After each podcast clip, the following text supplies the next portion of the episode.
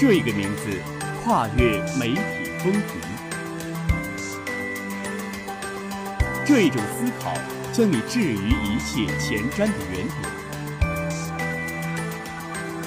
这一番体验始终懂你所需。这一段旅程现已来到大地，新闻全新登临。新闻追踪时，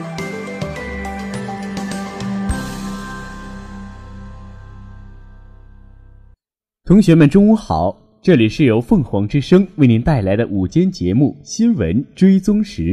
我是主播马驰，我是主播亚平。以下是内容提要：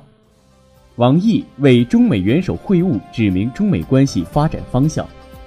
中央宣传部、司法部、全国普法办联合印发《民法总则学习宣传通知》。四月十号上午九点，中国辽宁自贸试验区大连片区在金浦新区正式挂牌启动。环保部首轮大气污染防治强化督查，二十八个督查组全到位。我校教育思想大讨论活动碰撞出了怎样的火花？国务院安委会第三批安全生产巡查组进驻八省。以下是详细内容。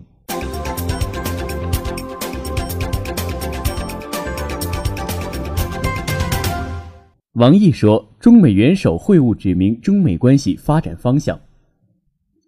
应特朗普总统邀请，习近平主席四月六号至七号在美国佛罗里达州海湖庄园向特朗普总统举行中美元首会晤。会晤结束后，外交部长王毅向媒体介绍了会晤情况。王毅表示，这次会晤是美国新政府就职以来中美元首首次面对面沟通，两国元首进行了超过七个小时的深入交流，就中美关系和共同关心的重大国际地区问题交换意见，达成了多项重要共识。两国元首介绍了各自治国理念和正在推进的内外政策议程，增进了相互了解，建立了良好的工作关系和个人友谊。双方都对此作出高度评价。双方讨论了中美总体关系。习近平主席强调，中美两国关系好，不仅对两国和两国人民有利，对世界也有利。合作是中美两国唯一的正确选择。特朗普表示，美中两国作为世界大国，责任重大，双方应该就重要问题保持沟通和协调，可以共同办成一些大事。双方商定了两国高层交往计划。应习近平主席邀请，特朗普总统将于今年年内对中国进行国事访问。两国元首同意通过会晤、通话、通信等方式继续保持密切联系。双方宣布建立外交安全对话、全面经济对话、执法及网络安全对话、社会和人文对话四个高级别对话机制。双方将开展各领域其他级别的对话接触，鼓励各部门加强交流合作。双方就经贸问题进行了深入讨论。中方强调，中美经贸关系本质是互利共赢的。对中美经济关系中存在的一些问题，双方应本着平等互利原则，推动两国经贸关系更加平衡发展，同时妥善处理经贸摩擦，以取得互利互惠的成果。双方愿加强两军交往，深化执法司法、网络安全、追逃追赃、非法移民、卫生等领域的合作。王毅表示。双方同意共同努力，扩大互利合作领域，并在相互尊重的基础上管控分歧。中方重申了在台湾涉藏问题上的原则立场，希望美方在中美三个联合公报和一个中国政策基础上予以妥善处理，防止中美关系受到干扰。中方并重申了在南海问题上的原则和立场。双方还就其他重大国际地区问题交换了意见。在朝鲜半岛核问题上，中方重申坚持半岛安理会，中方重申坚持半岛无核化，坚持维护半岛和平稳定，坚持通过对话协商解决问题。中方将继续全面执行联合国安理会涉朝决议。中方介绍了解决朝核问题的双轨并行思路和双暂停建议，希望找到复谈的突破口。中方重申反对美方在韩部署萨德反导系统。双方确认致力于实现半岛无核化目标，同意就半岛问题保持密切沟通和协调。双方还同意在防扩散、打击跨国犯罪等全球性挑战上的合作。王毅表示，通过这次会晤，两国元首为中美关系发展指明了方向，做出了规划。双方愿同美方一道努力，在互利互惠基础上拓展合作，在相互尊重基础上处理敏感问题，推动中美关系取得更大发展，更好地造福两国人民和世界人民。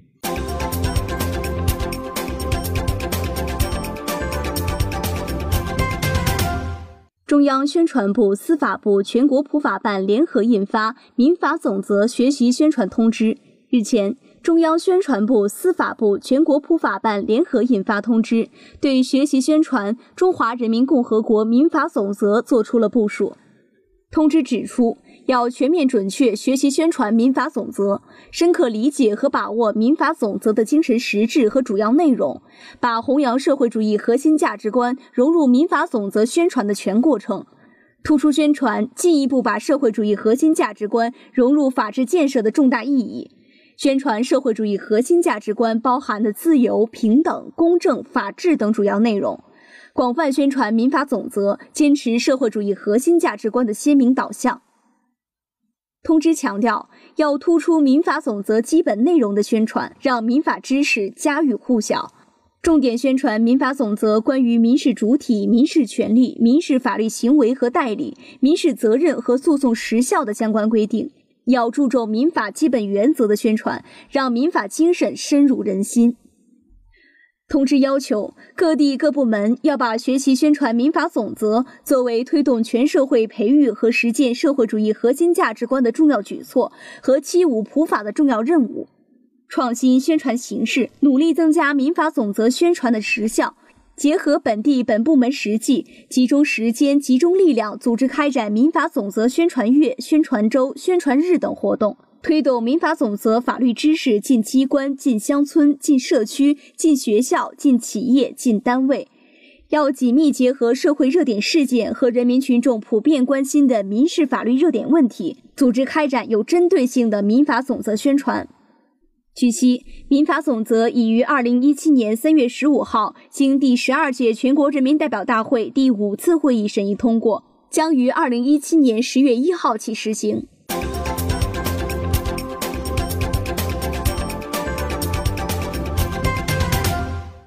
四月十号上午九点，中国辽宁自贸试验区大连片区在金浦新区正式挂牌启动。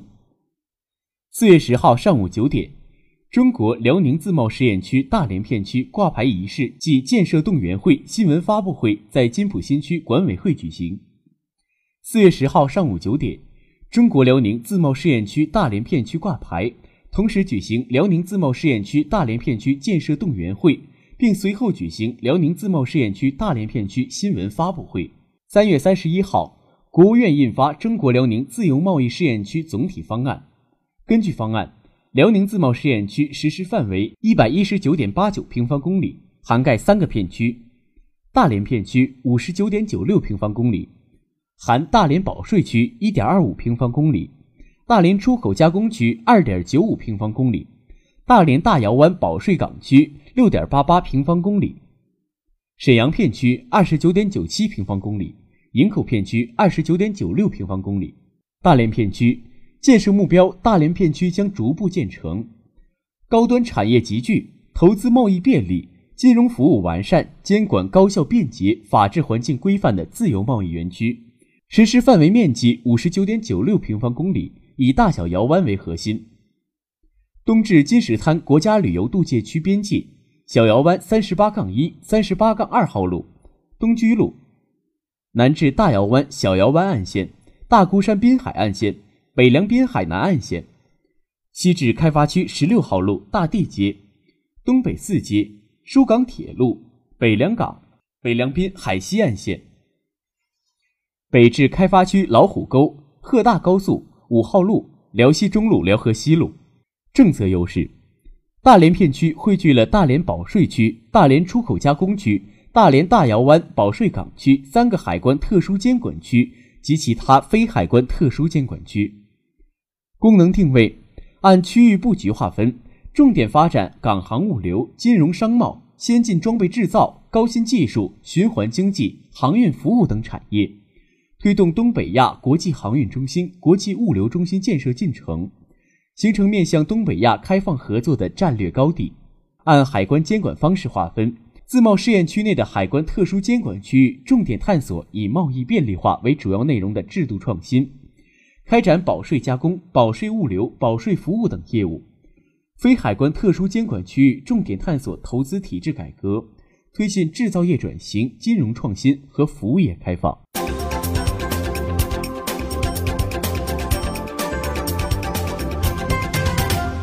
环保部首轮大气污染防治强化督查二十八个督查组全到位。四月七号至八号，受环境部部长委托，副部长翟青前往河北省沧州市。现场检查大气污染防治强化督查工作协调保障情况，确保督查工作顺利开展。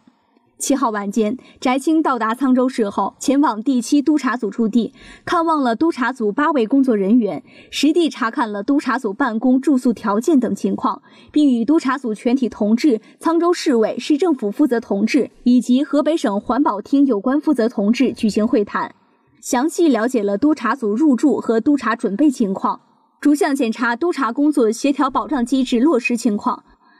翟青强调，为贯彻好党中央、国务院决策部署，加快解决突出环境问题，督查组和被督查城市要切实提高思想认知，加强协调配合，共同做好强化督查工作。被督查城市要认真落实环境保护主体责任，积极支持配合督查工作，建立和强化协调保障机制，明确具体联系人员、联系方式和工作安排等，畅通沟通协调渠道，有效保障督查工作顺利开展。被督查省市和督查人员所在的单位，进一步细化督查时速、车辆、经费保障以及内部管理等措施，为工作顺利开展提供必要的条件。督查组要按照督查办的方案要求，加强规范管理，严格纪律要求，依法依规、认真细致、严谨踏实地做好工作。据了解，截至七号晚，强化督查第一轮二十八个督查组已全部到位，并与被督查城市开展工作对接，正式启动现场督查工作。检查期间，翟青还就沧州市大气污染热点网格监管机制试点情况进行了调研座谈。并前往沧州市东方骏景小区，就热点网格监管情况进行了现场检查。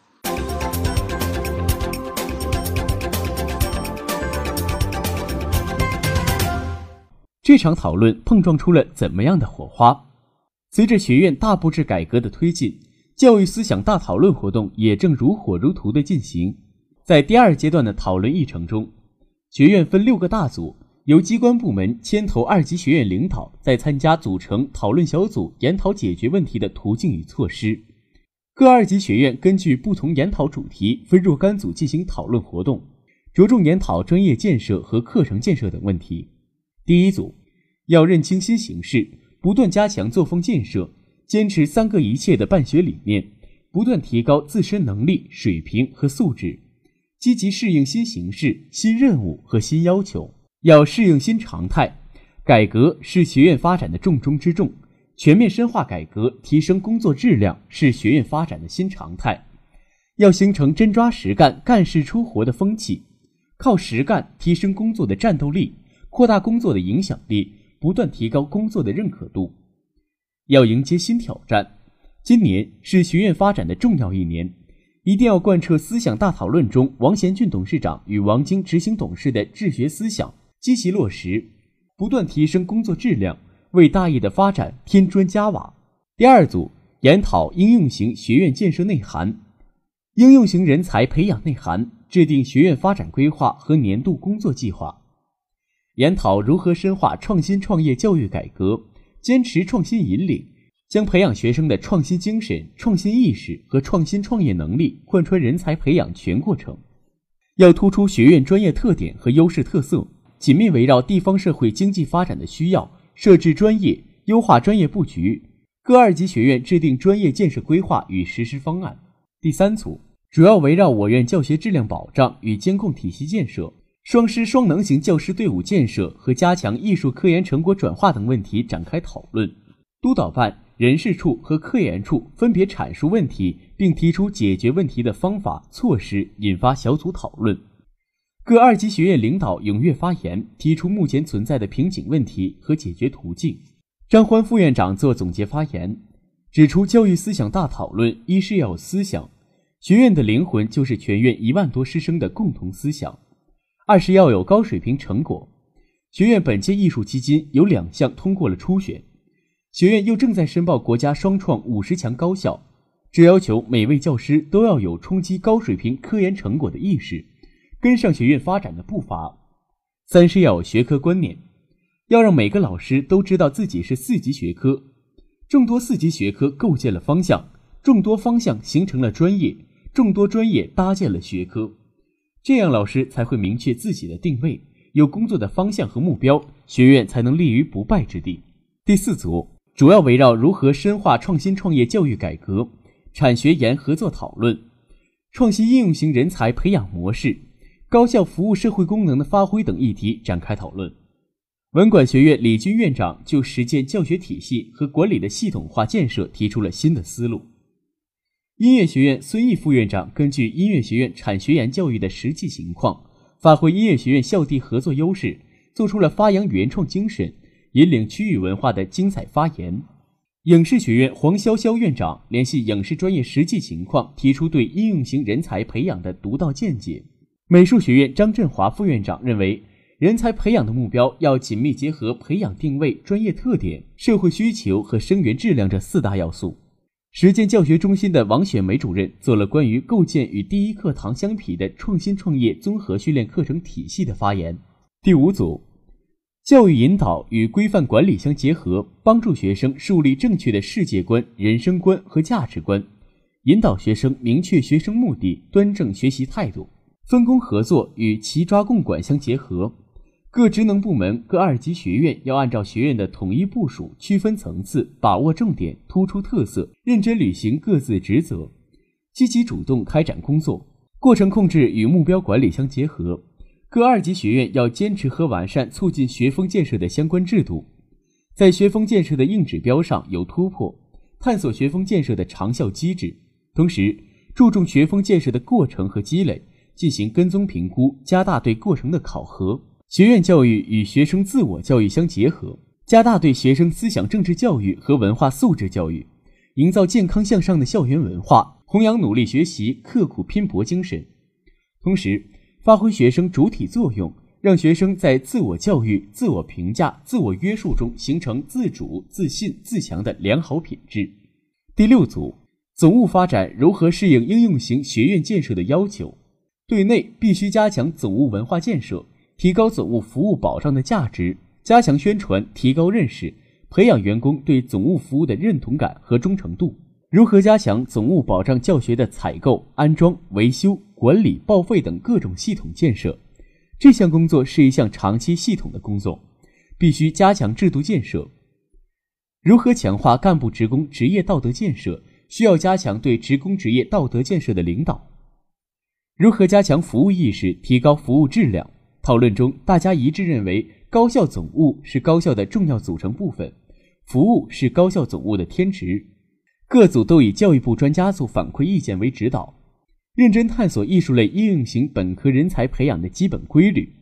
紧密围绕产学研合作教育、课程建设、专业建设、教师教学与研发的双重能力培养、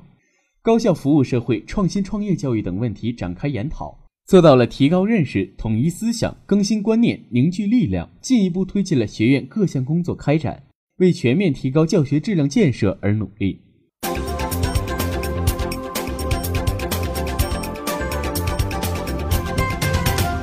国务院安委会第三批安全生产巡查组进驻八省。日前，国务院安委会八个安全生产巡查组陆续进驻北京、河北、浙江、福建、江西、重庆、宁夏、新疆等八个省级人民政府，开展第三批巡查。六月份将对内蒙古、上海、湖北、海南、西藏、甘肃、青海、新疆建设兵团开展第四批巡查。今年巡查结束后。将首次实现全国省级政府的安全生产巡查全覆盖。巡查组至少在地方工作一个月以上，以查问题、促整改为主要任务，着重检查省级人民政府贯彻落实党中央、国务院关于安全生产工作的决策部署情况，贯彻落实中共中央、国务院关于推进安全生产领域改革发展的意见情况，遏制重特大事故工作开展情况，完善健全安全生产责任体系情况，健全安全监管机制体制情况。推进依法治安情况、重点行业领域专项整治情况和加强安全基础能力建设情况等。据了解，今年的安全生产巡查工作将加大企业现场查处和曝光力度，对现场抽查企业发现的问题和隐患，巡查组直接提出处理意见，并督促地方认真查处落实。对企业存在重大隐患但地方多次检查未发现或发现不处罚的，倒查地方政府和部门责任。对巡查中发现的典型违法违规行为和重大隐患，将在主流媒体进行曝光。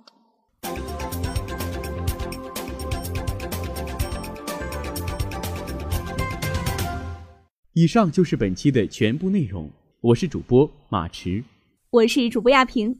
我们下期同一时间再见。